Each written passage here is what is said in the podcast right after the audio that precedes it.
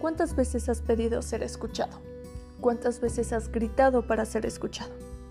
Bueno, tengo que decir que yo lo hice muchas veces, pero nada me dio resultado. Así que decidí presentarme de otra manera. Falta de aire, taquicardia, pensamientos negativos y sin duda alguna que no se iban. Mi nombre es Ancielita y soy la ansiedad de una persona. ¿Tú quieres escucharme?